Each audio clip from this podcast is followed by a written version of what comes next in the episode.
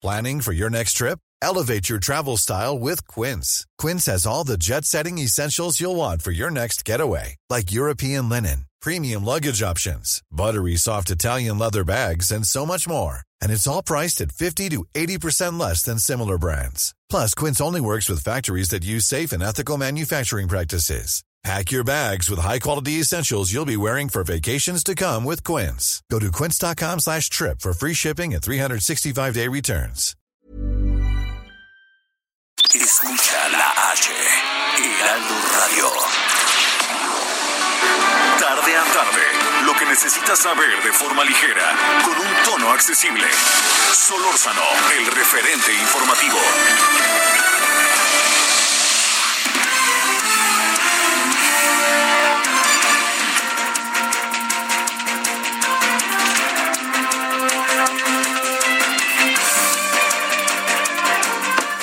Buenas tardes, ¿cómo está? Son las 17 horas en la hora del centro. Gracias que nos acompaña, entendiendo que pues estamos, seguimos y estaremos un rato todavía en esos días en donde los días no se distinguen unos de otros.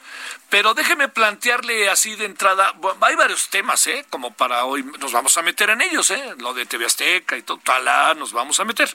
Y nos vamos a meter con el petróleo y con el coronavirus. Pero déjeme decirle, hay algo que me, que, que yo creo que debe, debe de, que inquieta profundamente, ¿eh? que inquieta profundamente. De repente uno tiene la impresión de que hay gente en la calle ¿no? Y eso, además, eh, pues e- ese es el gran asunto, ¿no? El gran asunto es cómo colocarnos no en la calle, porque si no estamos en la calle, pues las posibilidades de contagio son menores, pero si estamos en nuestras, en la calle, pues usted imagínese, ¿no? Eh, este es un asunto que se dio mucho el fin de semana. Lo alcancé a ver sin salir a la calle. Lo que pasa es que fui a la esquina de donde su servidor vive, muchos automóviles en Ejército Nacional eh, muchos automóviles en Homero, Mariano Escobedo, que es lo que uno alcanza a ver desde donde están. Pero pues ahí se lo digo para que lo veamos. Y ahorita que veníamos para acá, para el Heraldo, eh, en lo que le recuerdo está en Avenida Insurgentes, adelante del Parque Hundido, pues eh, igual muchos automóviles, sobre todo circuito interior y zonas así, ¿no? Entonces, bueno, pues eh, yo hago un exhorto, al igual que lo hace mucha gente, que tengamos el mayor de los cuidados, la mayor de las atenciones con este tema que es un asunto clave.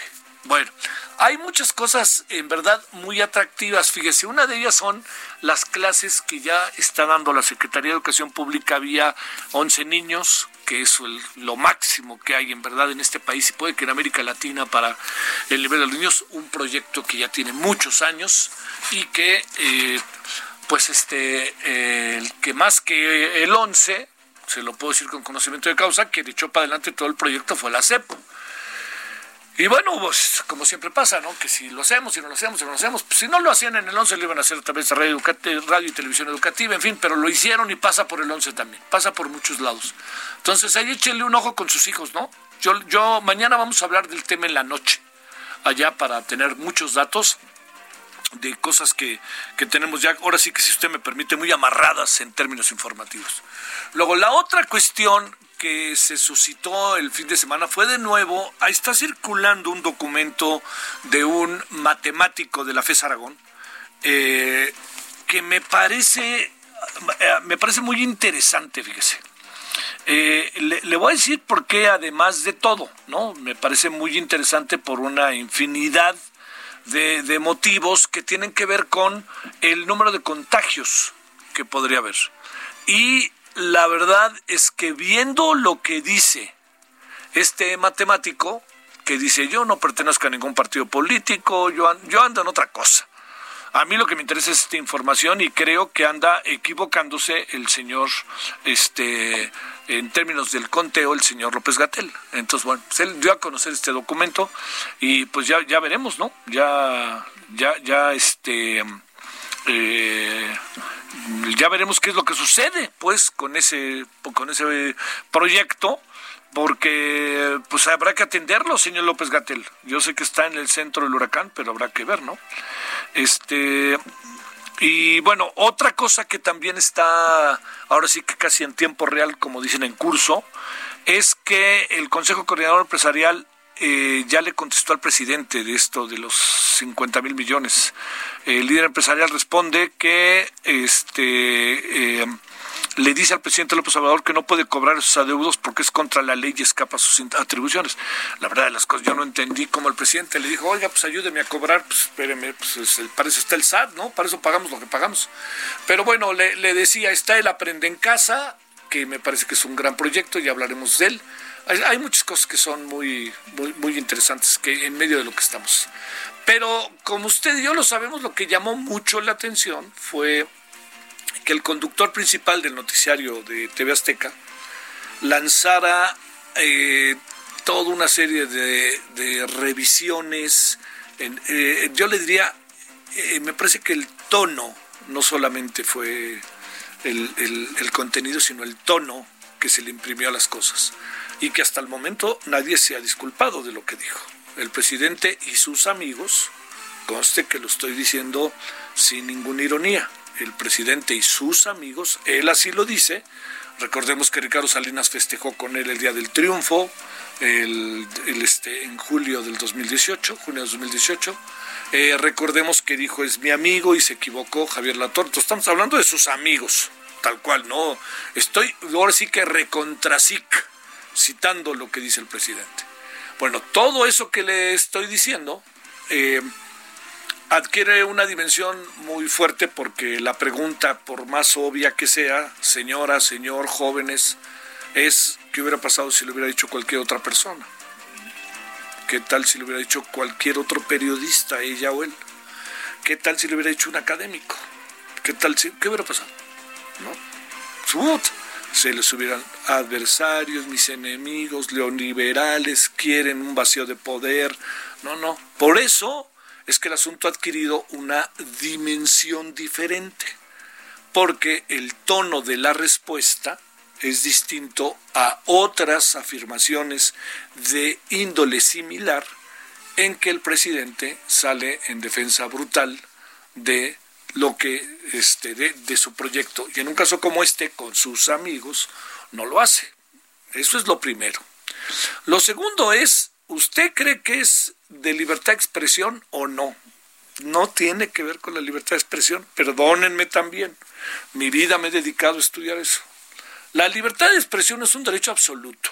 Dicho de otra manera, yo no le puedo decir a usted, vete y te vas de puntitas y pa, pa, pa, pa. No lo puedo hacer. Oiga, fue mi libertad de expresión. No, hay variantes. Y esas variantes tienen que ver con la afectación a terceros. Y también las consecuencias de lo que se dice. Y de las consecuencias que se dice, una de ellas es no le hagan caso a la persona que nos esté informando diariamente de qué hacer ante una crisis severa de salud a nivel mundial y a nivel nacional.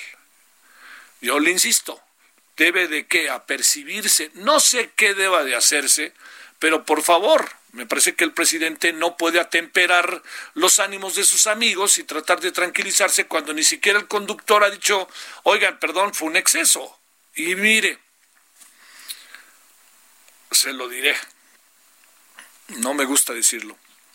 En muchas ocasiones, el de la voz, que trabajó en televisoras grandes, le decían, oye, ¿por qué no comentas esto? ¿Por qué no dices esto? Y a veces uno no estaba de acuerdo, uno se peleaba, ganaba, perdía, ¿no?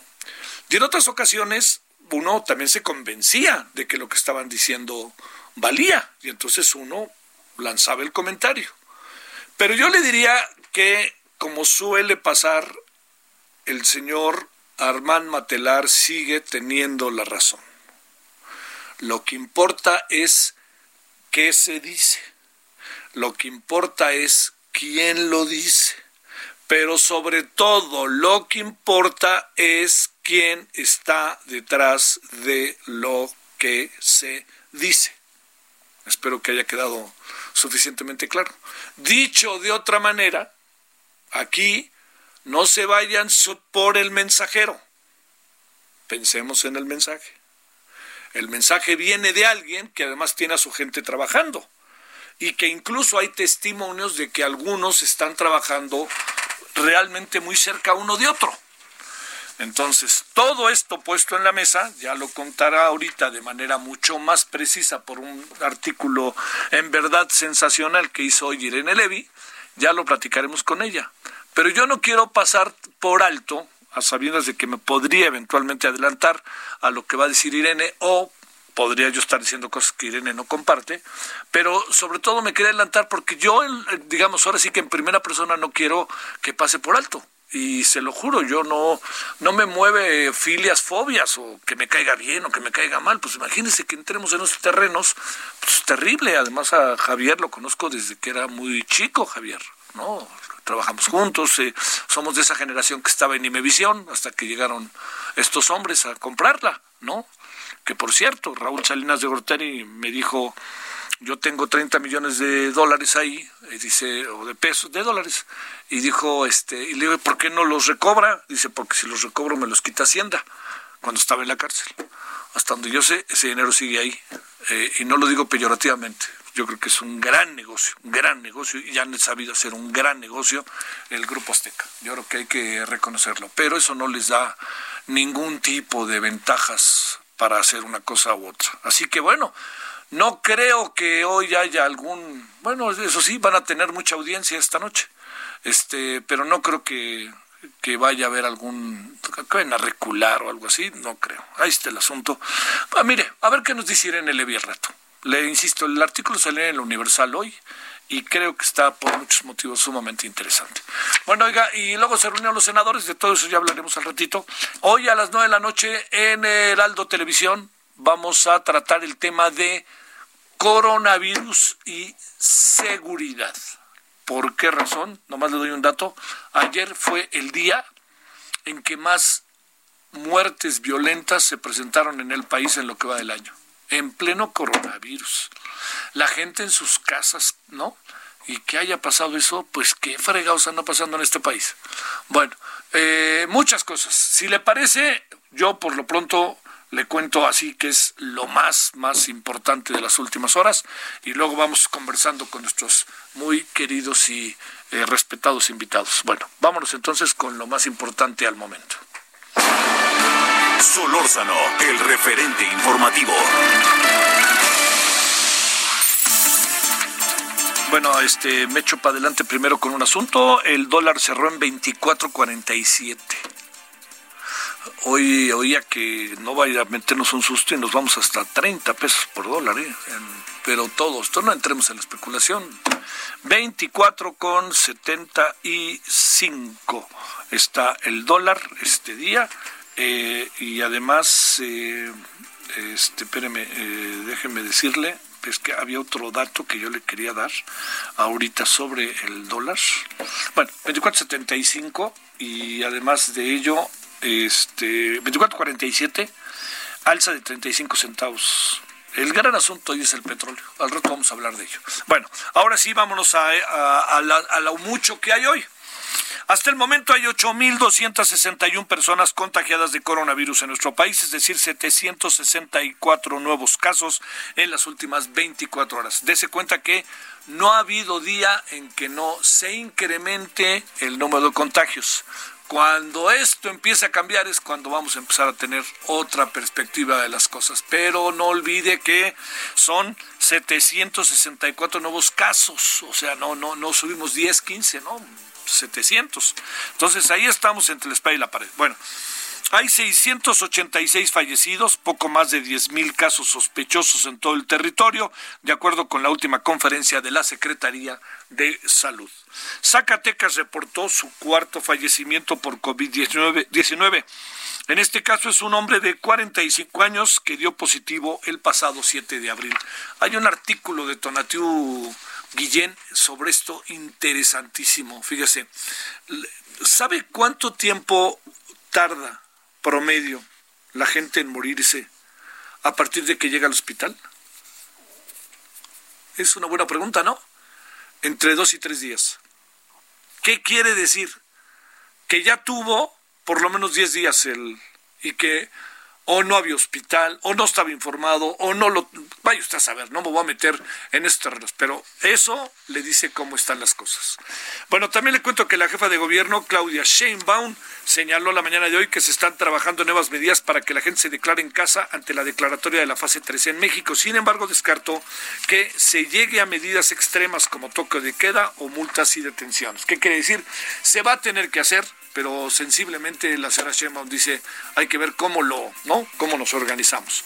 Para evitar los contagios, al menos 10 gobernadores han implementado el uso de cubrebocas como obligatorio. Hablamos de Jalisco, Nuevo León, Oaxaca, Nayarit y la Ciudad de México.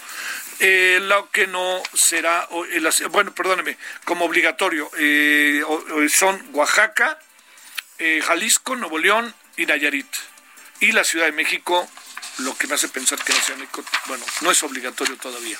Le cuento que en el mundo hay dos millones 458.150 personas contagiadas.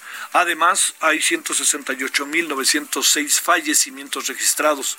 En buenas noticias, se tiene contabilizados 643.918 pacientes recuperados. Es una gran noticia.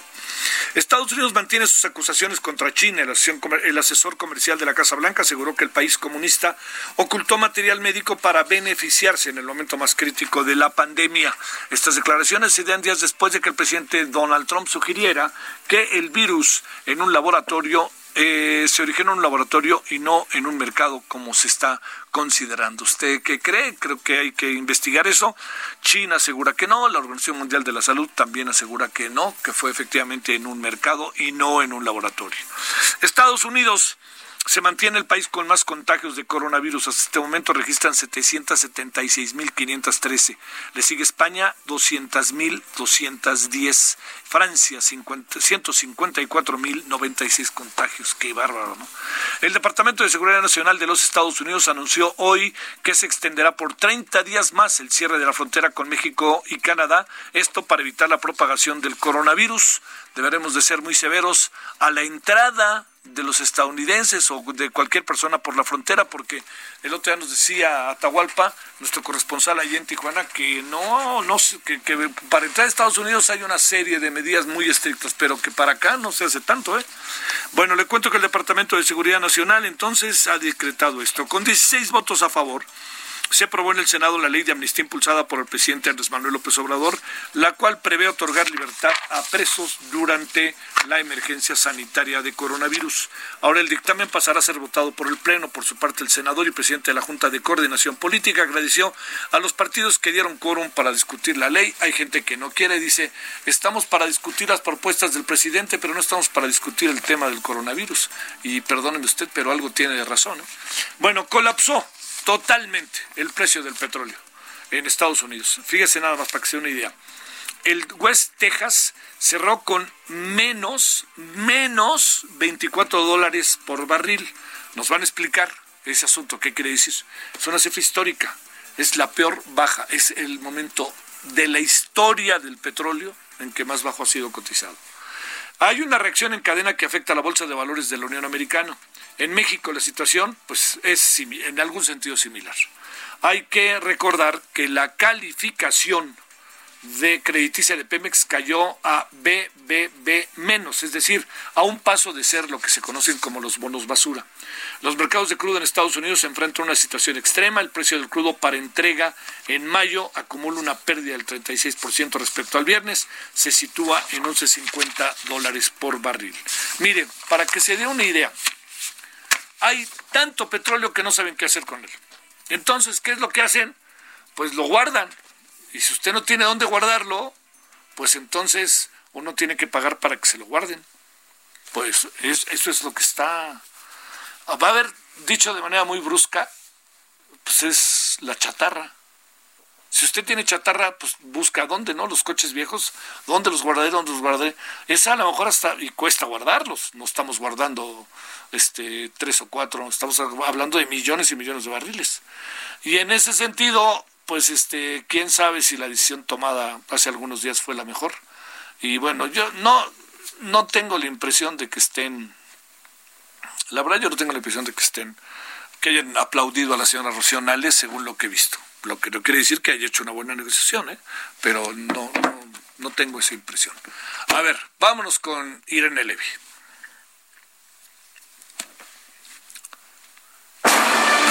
Solórzano, el referente informativo.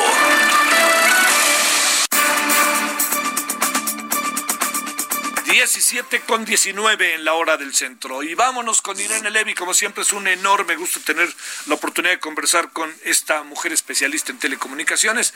Doctora Irene Levy, ¿cómo estás? ¿Cómo estás, querido Javier? Muy bien, ¿tú cómo estás? Te leía esta mañana y estaba esperando algo así como de ti, como lector, de poder tratar de interpretar y de ver las cosas entre lo que algunos llamamos el mensajero y el mensaje.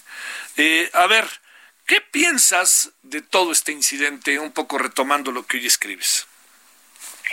Eh, pues mira, em, a muchos sorprendió, y me incluyo, este mensaje eh, que dio Javier a la Torre en el noticiero estelar del TV Azteca el, el viernes pasado, en el que sorpresivamente, pues Mm, llama a la población mexicana a desoír eh, las indicaciones de López Gatel diciendo o sustentando este este llamado en que las cifras que ha estado dando pues son cifras falsas incluso así eh, se pone el título en en, el, en la nota. Y también en, eh, en esta en esta cápsula digamos informativa eh, sale el gobernador de Baja California, el gobernador Bonilla, que es morenista, a decir, bueno, que efectivamente las cifras son eh, falsas porque el número de muertos reportados en su estado era mayor al número que estaban diciendo en el gobierno federal en voz de eh, López Gatel. Entonces tienes muchos elementos aquí, querido Javier, que llaman la atención. Por un lado, eh, la televisora, ¿no? Azteca, eh, que es del señor Ricardo Salinas, que si hay algún empresario consentido en este sexenio, debemos decirlo con todas sus letras, ha sido Ricardo Salinas. Desde la adjudicación directa de las tarjetas bienestar al principio del sexenio, la inclusión de, Ricardo Salinas en el Consejo Empresarial eh, de López Obrador, eh, ahora recientemente con las ayudas que se van a distribuir por el coronavirus, también Banco Azteca será uno de los tres bancos que las va a, distribuir eh, y se dio a conocer apenas la semana pasada a través de la revista Proceso que la empresa también de este grupo Salinas, Seguros Azteca, había sido eh, beneficiada con un eh, contrato millonario de la Secretaría de Educación Pública eh, que había sido adjudicado sin licitación. ¿Y quién está en la Secretaría de Educación Pública? Pues Esteban Moctezuma. ¿Y quién es Esteban Moctezuma? Un agente de todas las confianzas y de toda la vida del equipo de Ricardo Salinas. Entonces, de entrada, pues eso llama la atención.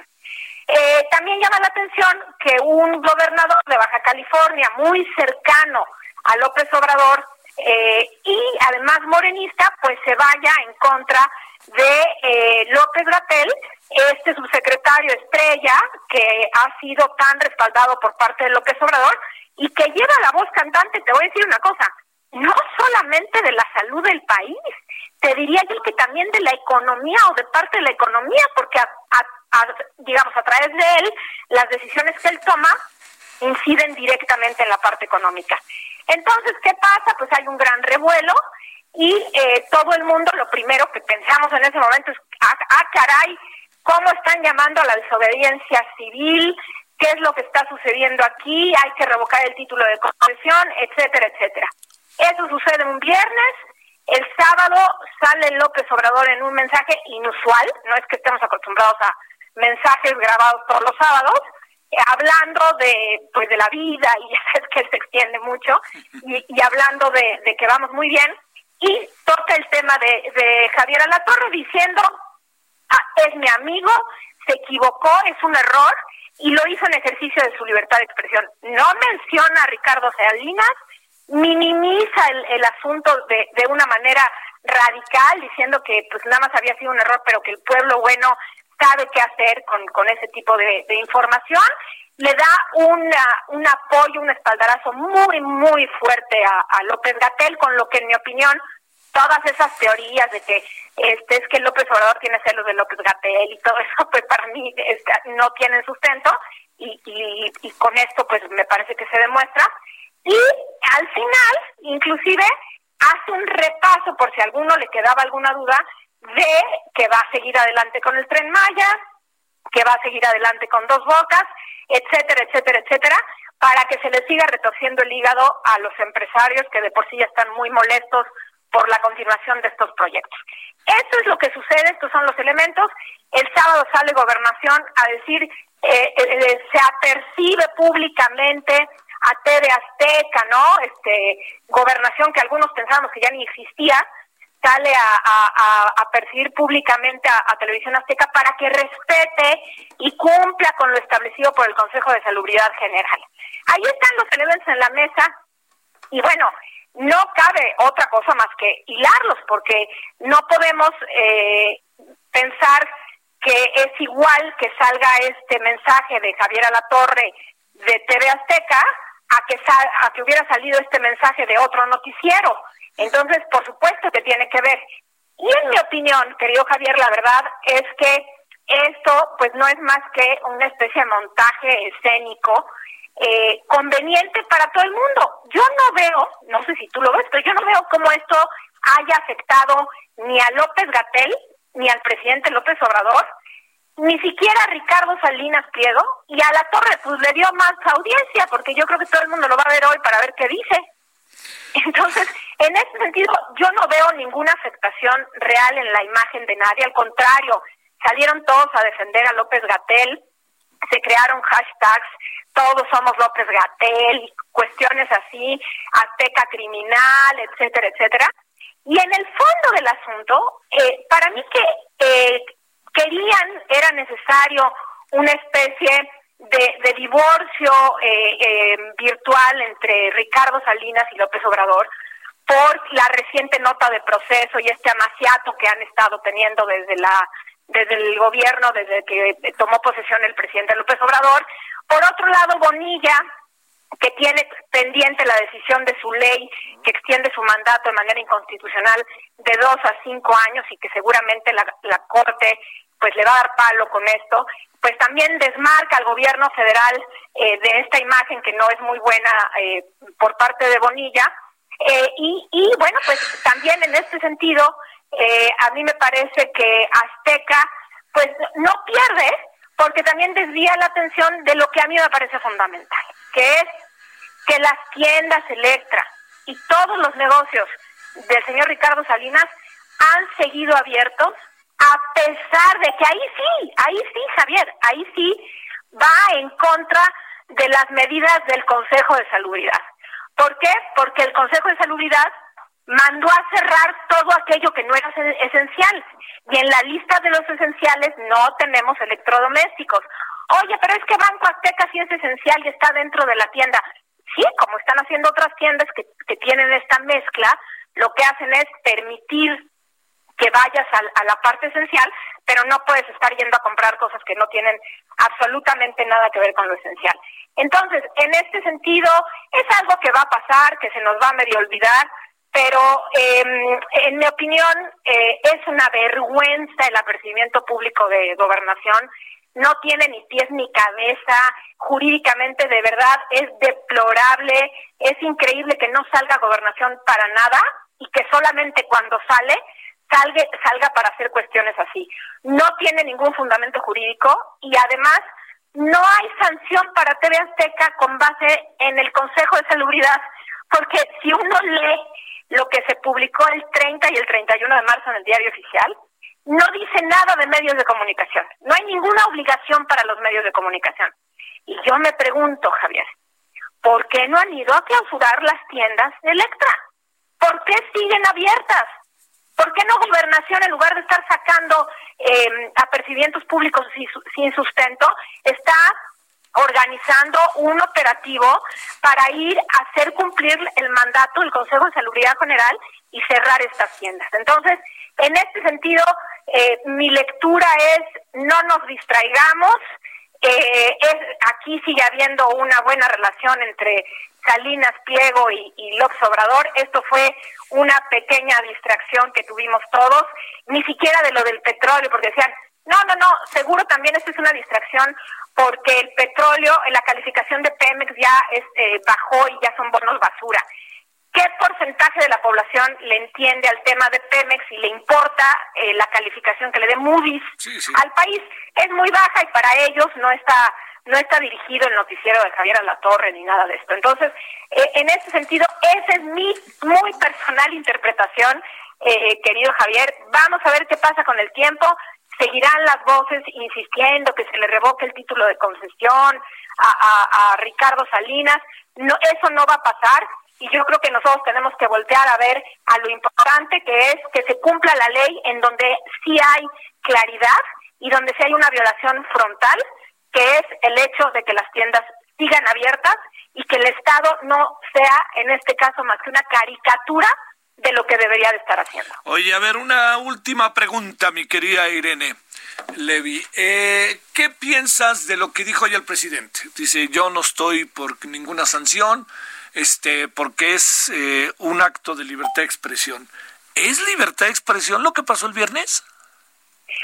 Mira, en mi opinión, y ahí volvemos al tema de la línea delgada entre libertad de expresión y, y falta de veracidad, en mi opinión, se pasaron los de Televisión Azteca, sí, sí creo que se pasaron, pero además eh, el presidente López Obrador pues no mide con la misma vara porque si sale un periódico, eh, ahora los periódicos, un par de periódicos de Chihuahua o el Reforma o hasta el Universal, sale a publicar algo que no le gusta, ahí sí se va con todo en las mañaneras. Pero hay un llamado a desoír a López Gatel y dice que su amigo, que todos sabemos que esto no fue una decisión de Javier La Torre, por favor, ¿no? Esto fue una decisión de, Ricardo Salinas, ya ni siquiera de Cristán Canales, ¿no? De Ricardo Salinas Pliego este y que él lo minimice y no acuse recibo en este sentido, pues la verdad que a mí me llama a la ternura. bueno, este... Ay. Es que en sentido estricto, fíjate que si tiene que ver con la libertad de expresión, que no es un derecho absoluto, hay algo que no se puede dejar de reflexionar, ¿no? Como sea lo que se dijo, eh, afecta a terceros, afecta el orden público y afecta las disposiciones oficiales en beneficio de la colectividad. Yo estoy de acuerdo y no quiero que se malinterprete en el sentido de lo que pienso, en el sentido de que no hay que hacer nada. Yo creo que sí, las autoridades correspondientes, que es el IFETEL y SEGOV, sobre todo SEGOV, eh, porque así lo dice la ley de telecomunicaciones en materia de contenidos, deberían estar estudiando cómo, cómo violó la ley, la constitución y en su caso el título de concesión para ver si inician un procedimiento sancionatorio serio, no la porquería que sacaron de, de apercibimiento público, una cosa seria. Desde luego, Javier, eso hay que seguir adelante con eso. Sin embargo, eso no, no va a solucionar inmediatamente el problema, porque ese procedimiento se puede llevar cuatro años. Sí. A como están las cosas, a lo mejor hasta más. Lo que es importante, lo que es importante, y que a mí me hubiera gustado escuchar del presidente de la República, es haber hecho un llamado enérgico a los medios de, de comunicación para conducirse con rectitud y veracidad, e incluso que el Consejo de Salubridad General de alguna manera hiciera una recomendación a todos los medios de comunicación para eh, difundir eh, noticias y difundir información que se apegue a las recomendaciones y no ponga en peligro la salud de los demás. Pero eso lo haces y al mismo tiempo permites que las tiendas estén abiertas eh, en contravención al Consejo de Salubridad, pues me parece que es un poco contradictorio. Y por último, te diría yo, dime quién ha salido a decir si las cifras de Bonilla son las buenas o son las buenas las de López Gatel. Nadie. Entonces, pues eso sigue en el aire cuáles son las cifras que, que valen, las de, las de Bonilla o las de López Gatel. Esa es otra cosa que nadie ha atacado, que me parece importante de decir, porque pues eh, si decimos que hay desinformación, alguien tendría que salir a decir que no es desinformación, que sí es desinformación o que no es desinformación. alguien tendría que salir con datos duros a desvirtuar esa información. Entonces, eh, no nada más es el hecho de lo que dijo Azteca, que me parece deplorable. Sí, que además no, mostró nada, ¿eh? Azteca no mostró nada. No, Azteca lo único que se mostró fue el dicho de Bonilla, que es un gobernador. Sí.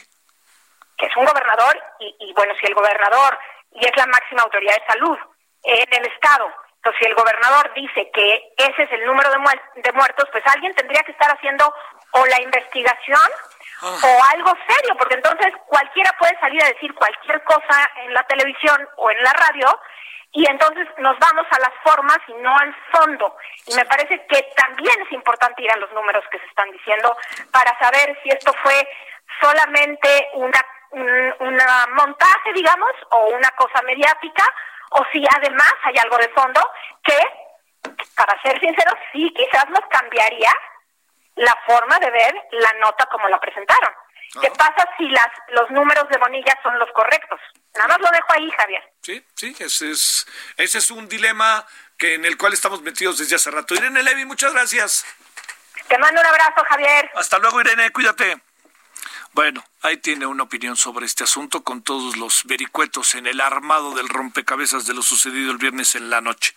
Vámonos a la pausa, 17 con 35 en la hora del centro.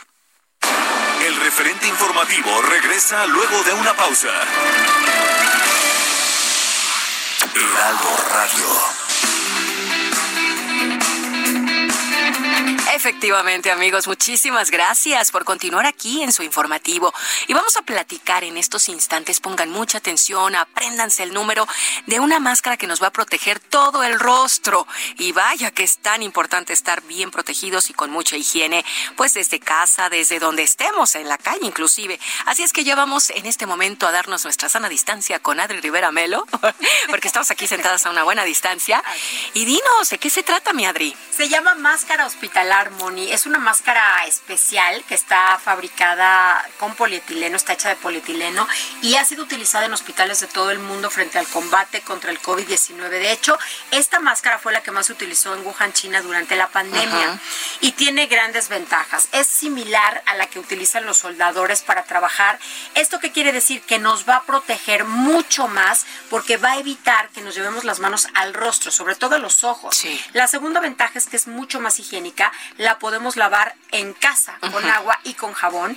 Y esta máscara, máscara hospitalar, nos va a detener las gotículas de saliva cuando nosotros tosemos o estornudamos. Claro. podemos contagiar, es cuando hay riesgo de contagio. Sí, sí, sí. El diseño de máscara hospitalar nos permite seguir utilizando la mascarilla habitual para estar aún más protegidos, para tener mayor protección. Y tengo una gran promoción. por favor, suéltala, suelta la promoción. si llaman amigos en este momento al 800 230 se van a llevar yo les ofrezco cuatro máscaras mm. hospitalar por la mitad del precio de la mascarilla N95.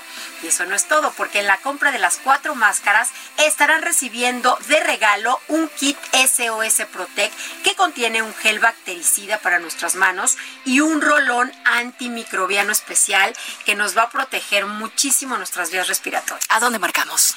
800 mil. Perfecto. Cuatro máscaras más SOS Protect. 800 mil. Muy bien, gracias. Continuamos.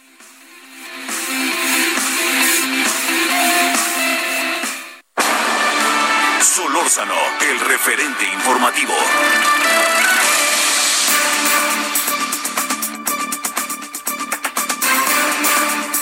Vámonos ahora a las 17.41 en la hora del centro. Querido Fluvio Ruiz, especialista en temas de energía, pues ¿qué está pasando? A ver, con peras y manzanas, que ahora ya el petróleo ya vale menos, o sea, menos del cero. O sea, pues digo, si vale un dólar, dice, bueno, uno, pero ahora resulta que, cuesta creo que menos 14, ¿no? Pues ¿dónde me, dónde me, dónde me formo? A ver, ¿qué, ¿cómo estás, Fluvio?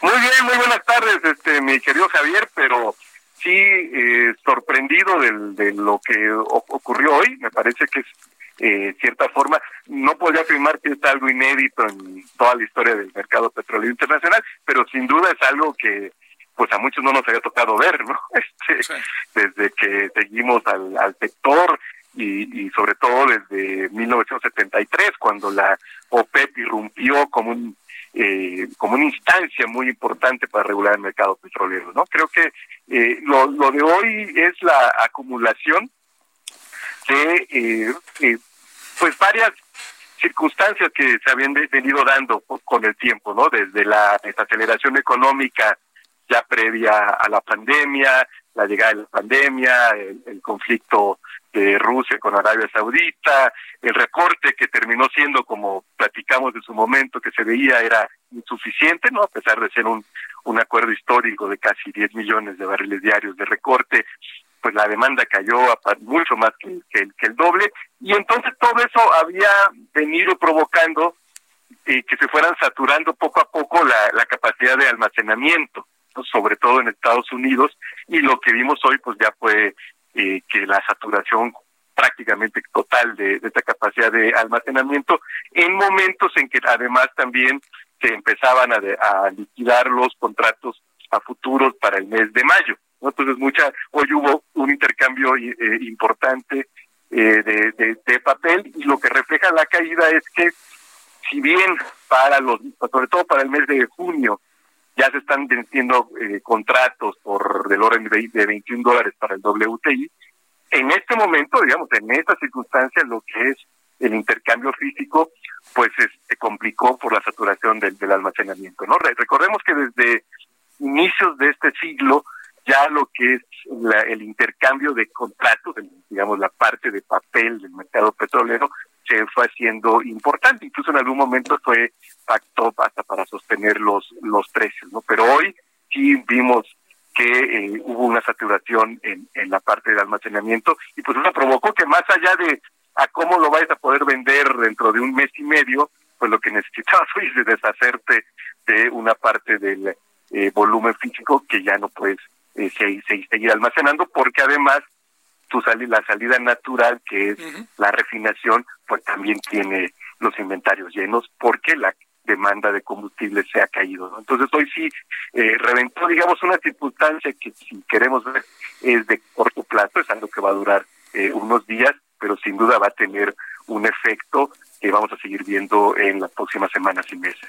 Oye, eh, a ver, esto significa que tú, eh, digamos, en, este exceso que tienes en existencia, eh, tienes hasta que pagar por guardarlo, ¿no?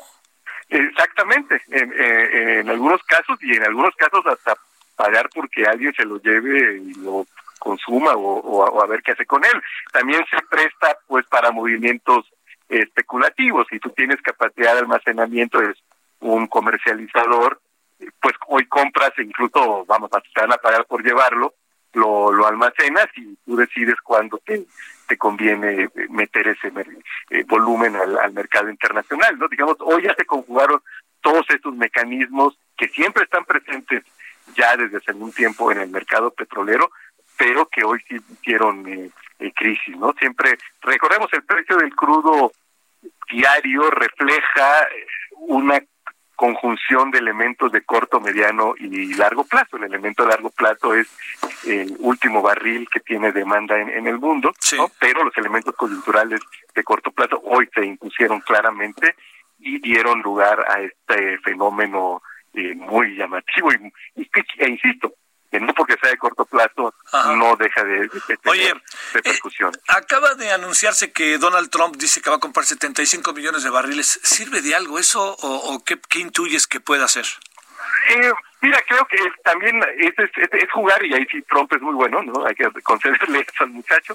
Este con las expectativas. ¿no? Muchas veces en, en el caso del, del, del mercado siempre hay una tendencia a sobrereaccionar eh, a, ciertos anuncios, ¿no? Lo, lo vimos los días previos a la reunión del 9, cuando antes de la, del acuerdo hubo un incremento importante de, de los precios, ¿no? relativamente importante, los niveles a los que ya se encontraban, pero que después de la de la reunión, cuando no cubrió las expectativas, sobre todo por la forma en que se dio, pues vimos también una caída drástica de, de los mismos. No me parece que el anuncio de Trump va, por ese lado de tratar de apuntalar por la vía de las expectativas eh, al precio del petróleo, que pues sí, hoy por hoy tuvo un comportamiento que seguramente va como dijeran los clásicos, a quedar en los anales de la historia. Oye, a ver, la otra. Eh, ¿qué pasó con la estrategia mexicana? Porque ha sido mencionada en varias ocasiones de no haberse sumado, que incluso la OPEP ya no le está gustando tanto México. ¿Qué puede estar pasando en ese sentido?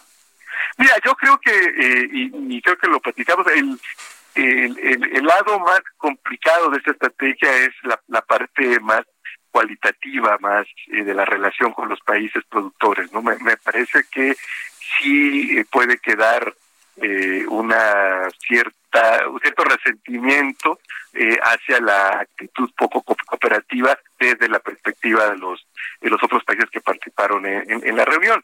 Me parece que sí, ahí México tiene eh, todo un trabajo eh, diplomático pendiente por hacer, muy específico para eh, restablecer las buenas relaciones con los países productores, porque claramente en el mediano plazo vamos a, se va a necesitar una gran coordinación entre los países petroleros para ir recomponiendo poco a poco la, la normalidad, entre comillas, del, del mercado, ¿no? Porque incluso cuando cualquier día que esto se vaya a dar, eh, que se termine la pandemia y después paulatinamente se vaya regresando a la dinámica económica, pues de entrada no no no va a haber una recuperación abrupta de la demanda y además vas, vas a tener estos niveles de almacenamiento eh, muy elevados, ¿no? Que de manera que, que podrán consumir también primero eh, esos barriles o en función de la especulación que se haga con ellos. Entonces creo que sí eh, es es algo que México debería atender en el franco externo y en el franco interno,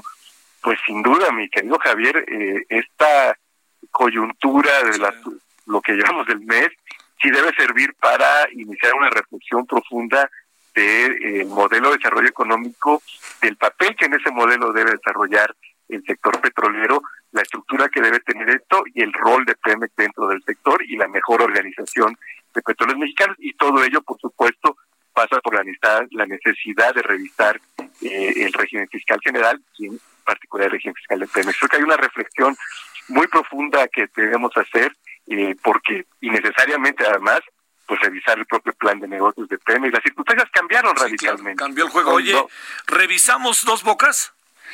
se debe revisar incluso la, la, priorización. Yo, yo, te diría, mira, si lo vemos en un escenario de largo plazo, sigue siendo necesario incrementar la capacidad interna de, de, refinación porque nuestros niveles de producción nos colocan en una situación, lo hemos platicado varias veces, de, de vulnerabilidad frente al exterior. Sí hay que hacerlo, pero en el corto plazo tal vez valga la pena revisar las prioridades de inversión, quizás centrarse en el mantenimiento, la rehabilitación, incluso la reconfiguración de las refinerías ya eh, existentes. Sí, claro. Porque, eh, y retrasar algo, digo, al final del día, eh, me parece que a veces con los bocas hay una fetichización de los de los objetivos de política petrolera. ¿no? Yo estoy convencido que sí hay que reducir la dependencia del exterior, pero ese es el objetivo real de política petrolera, no una refinería en dos bocas. ¿no? Una refinería en dos bocas es un instrumento para conseguir ese objetivo de, política petrolera, que me parece perfectamente válido. Entonces, eh, a partir de esa lógica, en las condiciones presupuestales en que va a quedar el país y petróleos mexicanos, quizás valga eh, invertir esta priorización sin abandonar el, proyecto y dejando en claro que no es un vamos, no, es una carrera contra el tiempo, no es un concurso con la India a ver quién hace una refinería primero, es un instrumento que te permitirá, que permitirá al país reducir su dependencia frente al exterior y que, eh, como todo instrumento, pues tiene que ser revisada su pertinencia en las, bajo las circunstancias que se van eh, generando. ¿no? Eh, yo, yo te diría que eso es eh, algo que se tiene que revisar también. Bueno, oye, este, nos está yendo de la cachetada, ¿verdad? Eso sí. Sí, claro. lo, lo que está claro también es que, pues, el, el país va a padecer no, no solo por la cuestión petrolera, yo diría además por la cuestión petrolera, pero en general por una dinámica económica que va a tardar en, en, en recuperarse, ¿no? Todavía eh, pensemos que se cumple eh, las predicciones de los modelos y eh, los primeros días de mayo es la peor parte de, de la pandemia, bueno, pues no es que para el día del, de las madres ya estemos todos en los restaurantes celebrando, ¿no? Sí, Este, van a pasar todavía tiempo.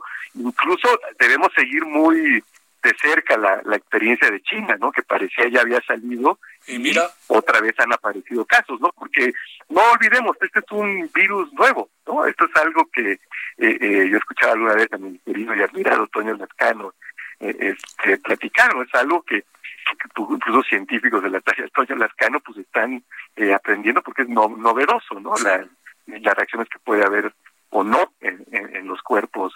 Entonces sí creo que eh, la situación, pero insisto, eso nos obliga a repensar todo el modelo de desarrollo económico y sin duda nos obliga también, me parece que algo que este país ha dejado de lado prácticamente medio siglo después de, del agotamiento del modelo agroexportador, que es la, una reforma fiscal. ¿no? Yo, yo creo que, eh, pues por supuesto que es válido y muy atinado aspirar a tener un sistema educativo de salud como en, Escandinavia, pero eso requiere un modelo fiscal como el escandinavo, ¿no? O sea, no, no uno que ni siquiera llega al promedio de América Latina. Sale. Mi querido Fluvio, te mando un gran abrazo y el agradecimiento que estuviste con nosotros. No, hombre, mi querido Javier, con, como siempre, a ver qué día se reanuda también el fútbol de, veras. Híjole, sí, porque sí. pues, no, no, no me acaba de motivar el de... No, no, no. No, no, no. Así. Oye, supongo que habrás comentado la desaparición de la Liga de Ascenso, ¿no? Que Pero por supuesto, quiero llorar, ¿eh? Quiero sí, llorar. Yo creo que, este, hijos, de verdad es que el fútbol mexicano requiere una sacudida. Este, ¿Sabes qué total. pienso? Te lo dejo ahí nomás como hipótesis. Ajá. Yo creo que lo que están buscando en el mediano plazo es ¿Sí? hacer una liga MLS, Liga Mexicana. Yo también. Es, eso es lo que pienso, ¿no? No, sí, porque es, es, es la lógica de las ligas profesionales de Estados sí. Unidos, ¿no? Si, eh, eh, en cualquier deporte no hay ni ascenso ni descenso, eso no, no existe. ¿no? Y entonces sí. estamos entrando. Pues no, mira, es una muy buena hipótesis.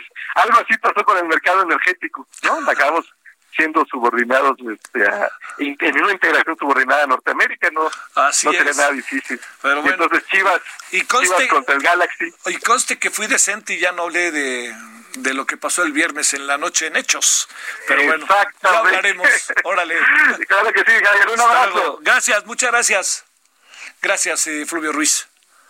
Bueno, vámonos. Eh, Ingrid Montejano, ¿dónde andas? Te saludo con mucho gusto al tiempo que saludamos a 540 de AM en el Estado de México. Gracias, excelente tarde. Pues el día de hoy la jefa de gobierno, Claudia Sheinbaum, eh, ella señaló que a pesar de que ha habido un poco más de movilidad en estos últimos días eh, aquí en la Ciudad de México, pues la Ciudad de México no va a llegar a medidas extremas, como ella lo dijo, a un toque de queda o poder multar a la gente en la calle o a detenerla. Ella dijo, pues, ¿qué hacemos con toda esta gente? Dice, primero por convicción y porque creemos en la conciencia de la gente y vivimos en una ciudad democrática, dice la jefa de gobierno, y además porque pues no habría capacidad y prácticamente si se detiene una persona que está en la calle, pues a dónde la van a llevar, eh, además de que pues la policía no puede dedicarse a estar eh, deteniendo a esta gente, su trabajo es otro, así que ante estas medidas que han surgido en otros estados de la República, pues por el momento en la Ciudad de México esa no va a ser una medida, sin embargo pues el llamado de hacia toda la gente a quedarse en su casa y a salir lo menos posible, Javier. Bueno, oye, este, pero, pero, híjole, vamos a tener que meter el acelerador. ¿No tienes la impresión, Ingrid, que como que hay gente en la calle? Eh, pues la verdad sí, yo desde donde vivo, que es una avenida principal, los últimos días he logrado ver más coches, más movimiento. No sé si, si la gente también ya está desesperada. La semana pasada nos preguntábamos si era la quincena, si era la semana de, de última de vacaciones de Semana Santa. Entonces, pues sí, creo que un poco la gente ha bajado la guardia y pues estamos conscientes que viene la etapa más complicada. Adiós, Ingrid, gracias. Gracias a ti, excelente tarde. Nos vemos a las nueve de la noche, pásela bien, adiós. Hasta aquí, Solórzano, el referente informativo. Heraldo Radio.